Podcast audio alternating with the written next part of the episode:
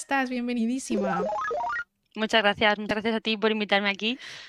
Nada, yo encantada. La verdad es que siempre os lo digo que a mí lo que me cuesta es que haya gente que le apetezca venir a contarnos sus, pues, su investigación y demás, porque pues a la gente le da vergüenza, pero tú aquí súper tranquila, que no te preocupes, que, que nuestro chat es súper agradable. Bueno, eh, hoy tenemos con nosotros a Laura Baños Carrión. Ella es doctoranda en el grupo de Pascual Sanz de mi instituto, o sea, somos, somos vecinas, nos cruzamos por las escaleras de vez en cuando y hoy tenemos una razón muy especial por la que Laura ha venido, que luego os contaremos, pero yo quiero empezar, Laura, como siempre, que nos cuentes un poquito cómo acabaste en la ciencia, cómo, cómo acabaste donde estás. Bueno, pues a ver, mi pasión por la ciencia la verdad que viene desde hace tiempo. Yo eh, cuando ya estaba en el instituto ya tenía claro que, que quería dedicarme a la investigación. O sea, yo me acuerdo ya en segundo de bachiller, cuando ya tienes que empezar a elegir qué carrera vas a estudiar, tal, pues tenía muchas amigas que decían, pues venga, pues a mí me gustan las matemáticas, la física, pero a lo mejor no sabían cómo orientarlo o, o qué hacer. Pero yo siempre decía, yo quiero estudiar, quiero ser investigadora, quiero estudiar tal. Claro. Eh, y, y ya venía de antes porque yo me acuerdo que cuando estaba en cuarto de la ESO hicimos como un programa de campus de, científico de verano que organizaba el FECIT, que no sé si lo seguirá organizando. Y ya me acuerdo que en cuarto ya me fui a una universidad de España, que fue la de Murcia, porque yo soy de ahí. Y, y estuvimos una semanita ahí en un programa de biotecnología Oh, haciendo guay. Sí, sí, y entonces yo me acuerdo que me gustó un montón. Dije, yo quiero esto, yo quiero esto. Para que luego digan que, que el tema de divulgar y de esas cosas no, no afectan, o sea, afectan totalmente, sobre todo cuando estás con eso, con 16, 18 años, que estás ahí en plan, uy, Sí, ¿no? Eh, así que eh, genial. Entonces claro, a decides mí, estudiar biología. no, yo estudié Ajá, biotecnología en la UPV, aquí en Valencia. qué guay. Y, y nada, luego hice un máster de investigación biomédica aquí en la Universidad de Valencia. Y nada, aquí estoy ahora haciendo el doctorado. Muy bien, muy bien.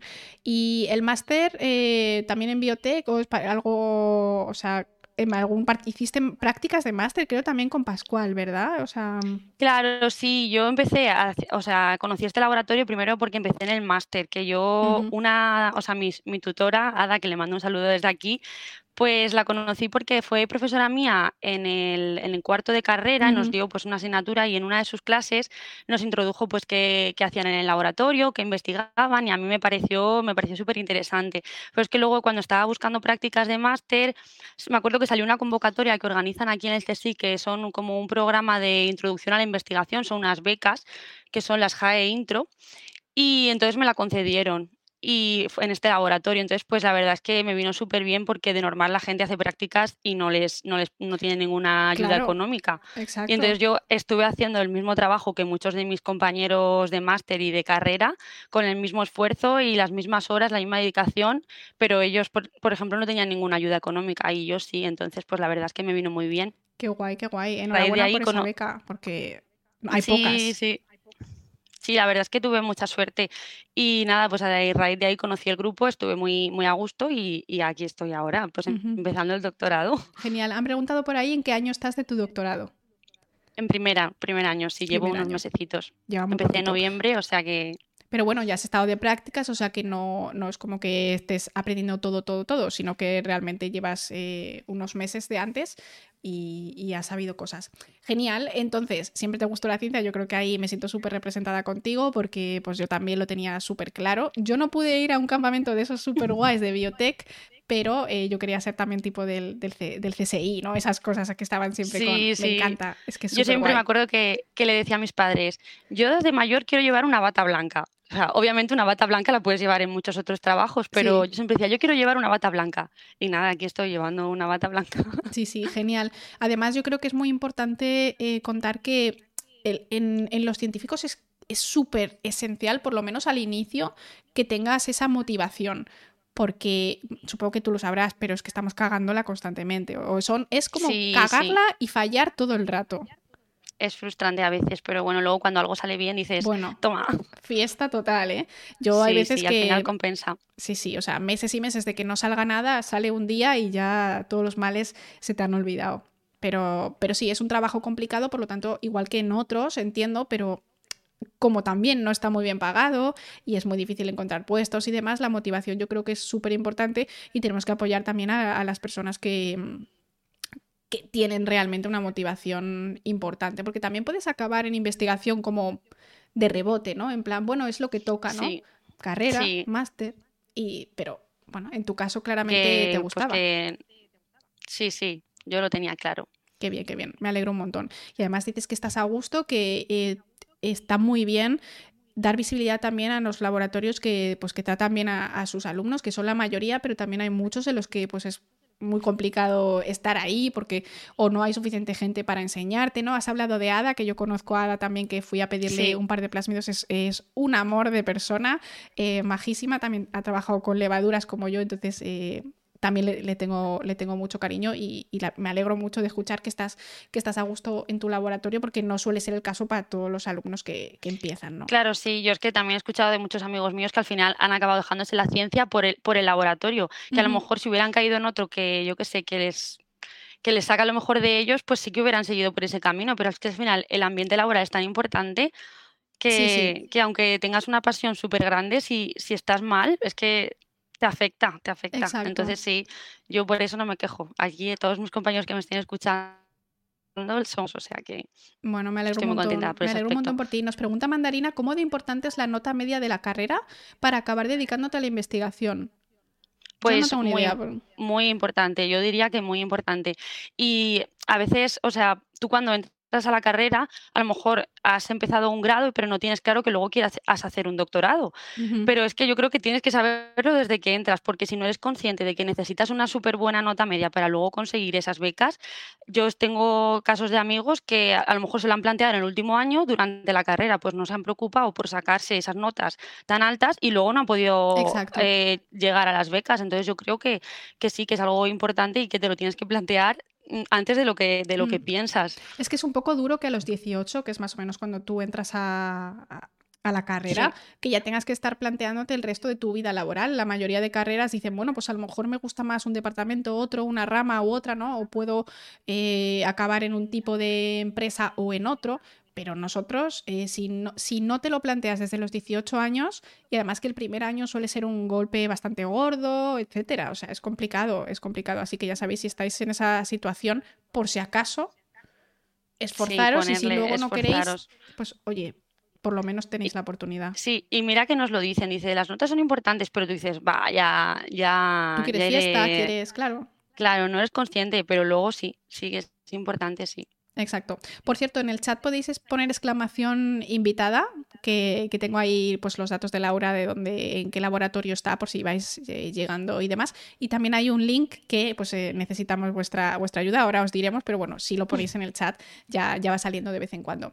Vale, genial. Entonces, te encanta la investigación, decides hacer un doctorado después de tus prácticas, quedarte en el laboratorio de, de Pascual en el IBV y eh, cuéntanos un poquito, si quieres, en general, de qué va eh, tu doctorado, aunque llevas muy poquito y obviamente no has descubierto nada, ¿no? Por decirlo de alguna manera, porque las cosas tardan, tardan su tiempo, pero ¿qué es lo que estás intentando aprender en tu doctorado?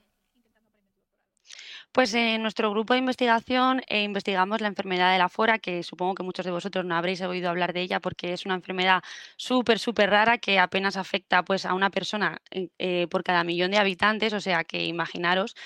Y claro, pues es muy poco conocida y pues ahí estamos intentando conocer las bases moleculares por las que sucede esta enfermedad para que al final pues conseguir mm, un tratamiento para estas personas, aunque nosotros estamos más pues eso, en las bases moleculares más que en... Exacto, no, es en clínica per se. Claro, no es en clínica, pero claro, es que a veces parece que solo se le da importancia a lo que está directamente relacionado con, toma un tratamiento, he, he conseguido la cura de no sé qué, pero es que esa gente no habría llegado ahí sin la investigación básica, que es la que hacemos nosotros, entonces es también muy importante resaltar eso. Súper, súper importante. Si no sabes cómo funciona una enfermedad, no puedes buscar una cura, porque no sabes dónde tienes que atacar, ¿no?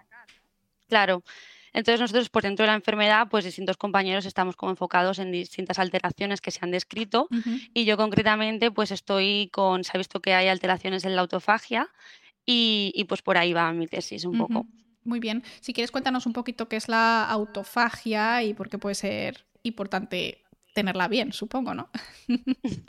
bueno, Pues la autofagia es la forma, por así decirlo, que, tienen las células de eliminar su basura. O sea, nosotros estamos produciendo basura constantemente y para nosotros es algo tan cotidiano y tan normal que en apenas unos pasos tenemos un contenedor y toma eh, la basura, la tiramos. Pues ellos, ese sistema con el que se deshacen de esos productos de desecho se llama autofagia, que básicamente significa comerse a uno mismo. Y, y, pues nada, es un proceso que sirve como un sistema de limpieza y de reciclaje de las células que cuando pues algunos componentes no están funcionando bien o ya no los necesitan o, están viejos, los, los eliminan. Entonces, la forma de eliminarlos es que los empaquetan o los engullan en una especie de vesiculitas que se llaman autofagosomas. Y esos autofagosomas que engloban la, basura, pues lo, envían a, unas, a otras vesículas que se llaman lisosomas, que tienen pues un alto contenido en enzimas digestivas y al final pues terminan por degradar esa basura que ya no sirve en sus pequeños componentes. Y lo bueno es que estos componentes pues no se desaprovechan, sino que se reutilizan para otras funciones y de esta manera pues la célula ahorra energía. O sea, la célula por ejemplo, recicla mejor que nosotros. Sí, sí, la célula parece que no, pero Sí, lo aprovecha todo. O sea, esto es, por ejemplo, una proteína que está mal plegada y no funciona, pues mediante este sistema se degrada en los aminoácidos que la forman y esos aminoácidos se utilizan para sintetizar una proteína nueva funcional en lugar de tener que ser sintetizada de cero. Y entonces, pues de esta manera, pues se ahorra energía también. o sea, la célula muy lista así también. Entonces, así para resumir, eh, las células cuando tienen pues la basura, las cosas que ya han utilizado, las que están erróneas, las acumulan en los autofagolisosomas, hemos dicho que se llamaban, que sería como el cuarto de las basuras, en donde tienes todos tus, tus cubitos de las basuras y tú los vas tirando ahí. Y después eso se lleva a los lisosomas, que tienen como, por decirlo de alguna manera, como unas máquinas para cortar todo en los ladrillos que los componen y luego de ahí pues reciclan y, y, genial, volvemos a usar. Entonces no, no contaminamos nada. Residuo neto, cero. Bueno, a ver, generamos CO2, somos, somos humanos, no pasa nada, pero en principio de, de utilizar cosas, pues se recicla todo lo que se puede, que también es lo más inteligente. Si ya lo tienes ahí, pues claro, claro. Y luego aparte, eh, porque hay cosas que están funcionando mal y no, y no las quieres, las quieres ahí. Entonces, pues de alguna manera te tienes que deshacer de ellas, porque si no, pues al final impiden al correcto funcionamiento de la célula. Claro. O sea, igual que nosotros necesitamos nuestro espacio organizado para funcionar eh, y limpio, pues las células es que es lo mismo. Entonces, sí. Claro, y entonces entiendo que por ahí es por donde va el tema de la enfermedad de la fora. Si tú no puedes eliminar tus residuos, algo iba mal. Claro, al final, pues todo, todo es como algo muy básico que si falla, pues mm, se escala a niveles pues, más, más importantes. Entonces es un proceso que al final está controlado por muchas proteínas y, pues eh, la enfermedad de la fora pues se ha visto que las proteínas que están mutadas en esta enfermedad de alguna manera pues afectan eh, o interaccionan o ubiquitinan a las proteínas de, la autofagia. Entonces, pues al final se, traduce en un fallo en este proceso que además de producir, como os comento yo en este caso, la enfermedad de la fora, pues también se ha visto que, está relacionado un fallo en la autofagia con enfermedades neurodegenerativas, cardiovasculares, autoinmunes, metabólicas y también con algunos tipos de cáncer. Wow, gente que... cuiden su autofagia, por favor. Sí, sí, o sea, al final es un proceso tan necesario que, fallos en eso pues pueden dar lugar, pueden tener consecuencias muy graves. Pero también es importante, o sea, por ejemplo, un exceso de autofagia tampoco, tampoco es bueno. Porque, por ejemplo, se ha visto que la autofagia también sirve como un sistema de, que es capaz de detectar los microorganismos intracelulares que, que no nos atacan. Por ejemplo, si tenemos una invasión de, por virus y bacterias, pues mediante este sistema, estos autofagosomas que te comentaban, también engullen a estos virus y bacterias y son capaces de degradarlos y, eliminar esta, esta invasión. Lo que pasa es que, por ejemplo, hay algunas bacterias, algunos virus que han conseguido hackear este sistema, por así decirlo, y se aprovechan de, los autofagosomas para reproducirse más, más rápido. Y algunos tipos de cáncer también aprovechan la autofagia para, para aumentar, eh, o sea, evadir los mecanismos. Por lo tanto, claro, es súper importante que la entendamos al 100%, cada detalle, cada molécula, cada proteína, cada cofactor, porque claro, cuando no entiendes algo, te es muy difícil saber en qué punto está fallando, porque has dicho que hay muchas proteínas implicadas, es un paso muy, muy largo, ¿no? Entonces, entiendo que hay que conocerlo en detalle. Y una cosa, eh, ¿la enfermedad de la fora tiene algunas características, algunos síntomas así como muy claros o es una cosa un poco variada? Sí. Es una, o sea, principalmente es una enfermedad neurodegenerativa y, y lo que pasa es que cursa con crisis epilépticas. Ah, Entonces, pues nada, es una enfermedad, la verdad, fatal porque al final, desde que aparecen los primeros síntomas de, de los, en los pacientes, pues en, a- en apenas 10 años, como no hay un tratamiento, el paciente pues entra en un estado vegetativo y al final pues conduce a la muerte de- del paciente. wow. Pero sí, la, la principal, el principal síntoma son las epilepsias, pero también pues hay alucinaciones y sí, Wow, una gran variedad. increíble. Y da, nos preguntan por aquí si da personas mayores, jóvenes, ¿hay alguna...? Principalmente es en, aparece en niños y adolescentes. Sí. Wow, increíble. Es que, claro, investigar con enfermedades raras em, es, es muy complicado porque al ser tan raras, especialmente la de la FOR, has dicho uno cada millón, ¿no? Sí, sí, es una enfermedad más, más que rara, ultra rara, sí. Y claro, al final, si la investigación ya es complicada, pues imaginaros con, con enfermedades raras. O sea, al final no se va, yo pienso que no se valora mucho el trabajo de- del investigador. Y el problema con las enfermedades raras es que hay un desinterés tanto farmacéutico tremendo. Entonces es difícil Exacto. también conseguir financiación. Eh, claro, claro, es que es súper, súper complicado. Y en tu laboratorio, tú, por ejemplo, ¿con, con qué trabajas? ¿Tú trabajas con ratones, con células? Cuéntanos un poquito cómo, cómo lo hacéis. A ver, yo concretamente, como de momento acabo de empezar, pues estoy trabajando con, con unas células, con, o sea, trabajamos con cultivos celulares y yo concretamente trabajo con, con unas células que se llaman G, que son de, de riñón, de embrión humano. Entonces, pues ahí pues estamos poniendo, pues investigando, yo qué sé, la interacción de nuestras las proteínas que están mutadas en la enfermedad con las proteínas que, que participan en las rutas de, de autofagia, pues para ver si interaccionan, qué hacen con ellas, de qué manera eh, alteran su función. Y nada, pues una vez que tengamos o conozcamos un poco cómo funciona biológicamente este sistema, pues lo queremos trasladar a cultivos procedentes de, de los modelos eh, de ratón que tenemos de la enfermedad. Que, Claro, pero tú has dicho que afecta a, pues que es, o sea, que afecta a cosas del cerebro, porque has dicho que tiene eh, epilepsia, que tiene también alucinaciones y demás. Eh, supongo que empezaréis, o sea, que estudiarás también con células de cerebro en algún momento, ¿no? Entiendo yo. O... claro, yo, eh, si en un futuro lo que se pretende es coger pues, de, los cere- de los cerebros de los ratoncitos, que pues hacer cultivos principalmente de Ah, astrocitos y de microglía, que cuéntanos qué pues son son una... estas células. que- Vale. Pues a ver, eh, para mucha gente que seguramente no, no esté especializada en ciencia, pues a lo mejor se piensa que el tejido cerebral está formado únicamente y exclusivamente por neuronas. Pero no, en el tejido cerebral, pues además de las neuronas, tenemos a las, lo que se dice las células gliales, que son igual de importantes que, que las neuronas, porque pues les dan soporte tanto pues, nutricional, mm, metabólico, pues eh, a- funcionan activamente en el funcionamiento cerebral. Y dentro de estas, de estas células gliales que son tan importantes, pues están los astrocitos y, y, y la, y es que nada, pues recientemente se ha visto que tienen un papel, se pensaba que no, te- que no eran importantes y que las, las protagonistas eran las neuronas, pero no, estas células son muy, muy importantes, porque al final las neuronas son unas células tan especializadas que necesitan que otras células hagan funciones tan importantes por ellas. Que no saben ni comer, básicamente. Solo No saben mandar el potencial de acción. Y todo Es, lo demás hay que hacérselo. exactamente, exactamente. O sea, por ejemplo, los astrocitos pues nutren a las, a las neuronas, aparte de muchísimas funciones, esto es una de las básicas. La microglía pues, se encarga de eliminar invas- eh, invasiones de patógenos en el cere- a nivel del cerebro. Serían como las células del sistema inmunológico, pero a nivel, a nivel del cerebro. Wow. Increíble. Y Entonces está- quieres estudiar estas células de, de ratoncitos, ¿no? sí, Exacto. exactamente.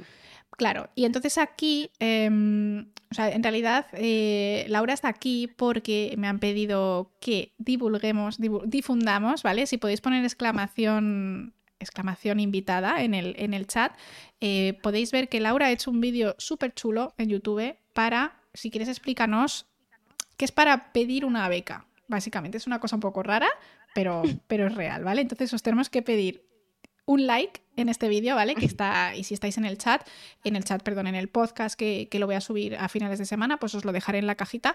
Es súper importante, si quieres, cuéntanos. eh, El vídeo es básicamente un resumen de lo, que, de lo que nos has contado tú, pero ¿por qué has tenido que hacer un vídeo y por qué necesitas nuestro like? Cuéntanos. Bueno, pues a ver, yo vi la convocatoria del concurso este que estoy participando, que se llama Yo investigo, yo soy CSIC, que es un concurso pues a nivel de los, de los doctorandos del CSIC para, porque nos dan una financiación de unos 3.000 euros para irnos a una estancia. Entonces, al final, em, necesito, yo em, personalmente la estoy pidiendo porque quiero ir a un curso de formación de astrocitos, las células estas que os comentaba, que están en, en, el sistema nervioso, para aprender específicamente pues, cómo funcionan nuevas técnicas que pueda, que pueda aprender y ponerlas, y ponerlas en marcha y aplicarlas en, mi, en mi investigación. Y pues al final, pues como os comentaba, pues es muy difícil conseguir financiación para todas estas cosas. Entonces, pues me vendría muy bien porque así pues me ampliaría profesionalmente y, seguro que aprendería un montón. Claro, es que en realidad eh, 3.000 euros, o sea, así visto tampoco es tanto, pero cuando tienes cero, eh, en España sobre todo somos como capaces de estirar el dinero que nos dan de una, de una manera. vamos rascando todo lo que hay. Exacto. Y pues a lo mejor en tu centro de investigación no tienes, eh, pues eso, la capacidad de aprender a hacer cultivos de ratón de células de astrocitos. Pues sí, con ese dinero eh, ella se puede pagar una estancia de X meses en una ciudad con un laboratorio de investigación que sí tenga una persona especializada que pueda enseñarle para que luego ella pueda traerlo aquí. Es decir, es una manera también de ampliar el conocimiento entre, entre los científicos, ¿no? Porque mm, es... Claro, y la, y la colaboración. Exacto. Exacto, que al final tienes que cruzarte con otros laboratorios, sobre todo en enfermedades raras. Supongo que habrá muy pocos laboratorios también que trabajen en enfermedades raras y todo lo que sea traer conocimiento a vuestros laboratorios hace que pues el conocimiento de esa enfermedad se extienda más, ¿no? Porque pues estaréis limitados. Así que mira, están diciendo por ahí el chat que, que, le están dando le están dando a like. sí, sí, darle, darle a la manita. Además, eh, Laura ha dicho que si, que si llega a 3.000 likes nos invita a tarta, así que a tarta, yo quiero tarta. ¿Vale? Sí, tenemos a una, cocinera aquí que hace tartas buenísimas, o sea que no os lo podéis perder. Claro, y nos preguntan, ¿y no puedes pedir una ayuda o beca? Es que tampoco hay tantas, ¿no? O sea, Claro, tampoco hay tantas y al final pues eh, son limitadas, muchas veces pues van por nota, aunque tengas una nota súper buena, siempre hay alguien mejor que tú. Entonces, pues es difícil a veces pues llegar o acceder a, esas ayudas. Entonces, pues esto es una forma de, acceder a esa financiación. Por eso también pues cojo este espacio para, para difundirlo. Además, también pues, creo que, que en el vídeo también se explica muy bien el proceso para que la gente aprenda y está muy guay también. Sí, sí, además es que también ayuda con la, con la divulgación y bueno, pues para, eh, para el CSIC 3.000 euros no son mucho, pero en plan un pequeño paso para un hombre, pero un gran paso para la humanidad, ¿no? Algo así, un poco, Exacto. por decirlo de esa manera. Y bueno, la verdad es que espero que, mira, la gente lo está haciendo, ¿eh? O sea, la gente... no vamos a mirar los likes, no vaya a ser que, no funcione bien, pero eh, en unos días lo mira. ¿Cuándo acaba esto, por cierto? Por si lo pueden pasar a El plazo es hasta, hasta este sábado, el, sábado 8 de abril se, cierra el plazo para, para votar, entonces es importante votar y también difundir porque la difusión es, igual de importante que darle a like. Claro. Así que difundir para que más gente pueda darle a like y, y ya sabéis que en realidad, o sea, esto es directo, o sea, yo a Laura la conozco en persona, o sea, no es, eh, no es una estafa, no es una nada, realmente necesitamos eh, conseguir un poquito más de, financiación, cuanta más mejor en un centro, que nuestro centro pues también es, es, pequeño, entre comillas, comparado con otros muy grandes que hay en España y, eso también se refleja a lo mejor en la cantidad de dinero que termina llegando a nuestro centro. Y está bien también descentralizar la ciencia, ¿no? Que no todo sea Madrid y Barcelona y el resto mm. nos muramos del asco. También está... exactamente. No sé, Laura, si quieres añadir algo, ha sido muy rápido, pero es que en realidad has contado un montón de cosas súper interesantes. No sé si a lo mejor el chat tiene preguntas por ahí, que no sé si... Em, eh, va muy rápido, ¿eh? El chat por ahí. Han preguntado... La verdad que sí, hemos, hemos ido rápido, sí. No, pero bueno, o sea, al final no se trata de, rellenar la hora, sino de también de, contarlo de una manera cómoda. Nos preguntan, ¿dónde enseñan eso? No sé si tienes un sitio ya o que sabes dónde vas a ir o ya lo mirarás cuando, si ganas la beca, por si acaso, o algo así. Es una, escuela de astrocitos que es en Italia. Ah, qué guay. Eh, sí, se llama International Astrocyte School. ¡Guau! Tiene un nombre súper cool, ¿eh? me encanta, me encanta. Van expertos del campo y, pues, pues es una semana intensa que te, pues, te enseñan lo más novedoso, lo último sobre, sobre ese tipo celular y, técnicas. Nos pregunta Wasman si las células de microglía son más pequeñas que las neuronas. Ni idea, ¿eh? O sea, yo no tengo ni idea. Yo entiendo que, deberían ser un poco más pequeñas porque sí están como abrazándolas, pero tampoco se me da de microglías. La verdad es que en tamaño lo, lo, desconozco, sí que en morfología obviamente sí, pero el tamaño es en, cuanto difiere no, no lo sé. Voy a ver si veo alguna más por aquí, alguna pregunta. Dice, en España las becas están mal. En Londres me dieron 1.500 euros sin pedirlos y pidiendo daban 3.000 euros asegurados para pagarte una estancia. Vamos, que... en otros lados... Es que al final el problema también que hay es que muchos talentos españoles, como en, España no se reconoce, eh, pues eso, la investigación, al final, gente muy buena acaba yéndose al extranjero para pues para que se les reconozca el trabajo que hacen. Entonces, pues al final es un problema. Sí, sí, totalmente. Y gente que quiere volver, porque bueno, al fin y al cabo, si tú te quieres ir, pues está genial que puedas hacerlo, pero hay gente que le gustaría investigar en España. De hecho, un compañero mío me escribió, me encontró el otro día por Twitter, me dijo, ostras, Laura, ¿cuánto tiempo tal? Está en Londres y dice, se me está acabando el contrato y quiero volver a España y estoy echando todo lo echado y por hacer, haciendo el postdoc y pues no, no hay manera, ¿no? Entonces, somos muchos, hay muy pocas plazas y pues yo creo que al final esto también es un poco crítica a que hay países que les echan millones y millones de dinero a todos los laboratorios y aquí estamos, pues eso, rascando, rascando euritos para enfermedades tan importantes como la enfermedad de la fora, que es que no, no hay investigación, no hay empresas farmacéuticas, que esa es otra. Que está muy bien que haya empresas farmacéuticas, pero quizá hay, debería haber algunos gobiernos o algunas entidades o alguien que se que, les, ¿no? que les diera un poco con un tridente en plan, oye, también por este lado, ¿no? Claro, es que hay un desinterés porque al final como esos fármacos van dirigidos a tan hay tantas pocas, o sea, hay tan pocas personas afectadas que al final no les interesa porque los costes, o sea, por interés económico, pues no, no les interesan.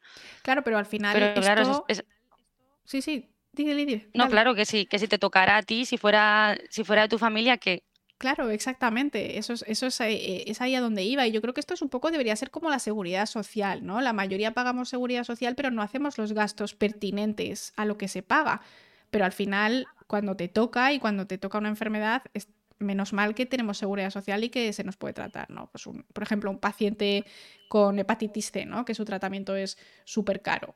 Pues a mí me parece bien que yo no tengo pagarle dinero para que esa persona pueda tener ese tratamiento. Entonces, quizá en investigación deberíamos verlo también así. Aunque sean pocas personas, eh, también preocuparnos por ellos, porque imagínate que le toca a tu hijo.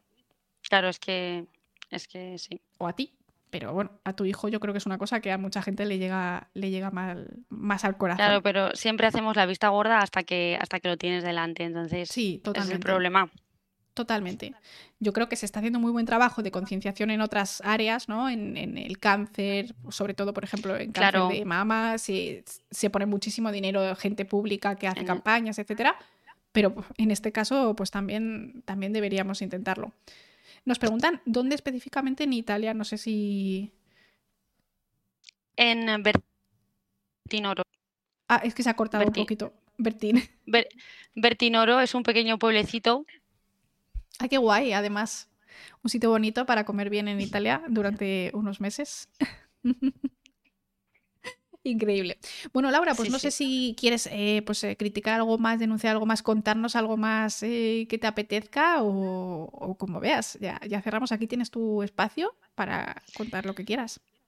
Nada, yo básicamente, pues eso, quería pues aprovechar este espacio para, para dar visibilidad a las enfermedades raras, la importancia, porque también pues esas personas al final, al ser tan raras, para recibir un, un diagnóstico de qué es lo que les pasa, a veces pueden tardar hasta cuatro años en saber qué enfermedad tienen y eso se traduce en que están cuatro años en recibir el tratamiento adecuado para esa enfermedad. Entonces, tú imagínate querer algo y no tenerlo hasta dentro de cuatro años.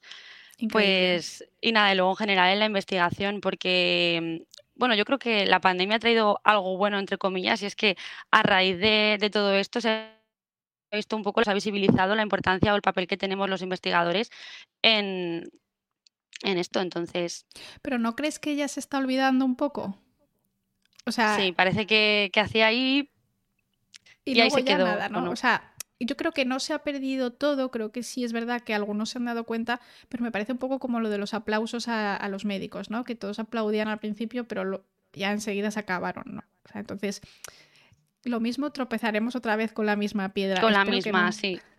Espero que no, pero por lo menos tenemos ahí como lo, lo importante que fue y que la gente recapacite eh, y que no se olvide, claro. Sí, y además yo creo que lo importante en ciencia no es poner dinero, porque se ha puesto un montón de dinero para el COVID en España también, para investigación. En nuestro in- instituto hay bastante, ¿no? bastante, bastantes personas que están investigando específicamente para el COVID desde que pasó, pero que tenemos que estar preparados de antes, que tenemos que tener la capacidad de reaccionar rápido, pues eso, que sí, de hacer unas vacunas, que sí tal, que siempre vamos los últimos en la cola, la verdad, y, y da un poco de, un poco de rabia, sobre todo con gente tan, tan buena que tenemos investigando, ¿no? Como pues eh, gente que está en nuestro instituto, como tú, etcétera. Entonces yo creo que ya Y luego también es muy importante la, la colaboración, porque se ha visto, pues eso, a raíz de la pandemia, que cómo se ha volcado todo el mundo, se Una ha locura. colaborado y se ha conseguido tan rápido. Una locura. Si todo ese interés eh, estuviera por, por cada enfermedad que hay, obviamente es imposible, pero Totalmente, totalmente de acuerdo.